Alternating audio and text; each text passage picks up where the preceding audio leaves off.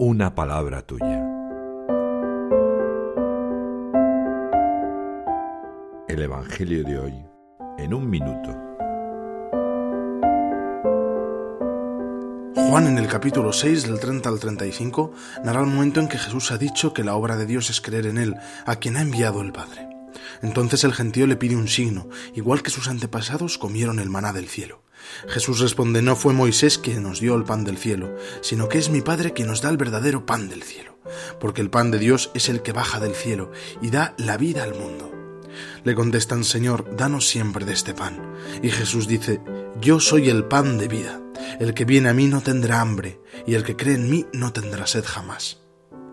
Este Evangelio me recuerda que recibo la salvación y la vida por el pan de Dios, por la Eucaristía que es Jesucristo. Me he acostumbrado al pan de vida, se lo pido al Señor con la espontaneidad del gentío. Francisco nos recuerda que Cristo no se cansa de invitarnos al banquete donde, al saciarnos con el pan de vida, podemos entrar plenamente en armonía con Él.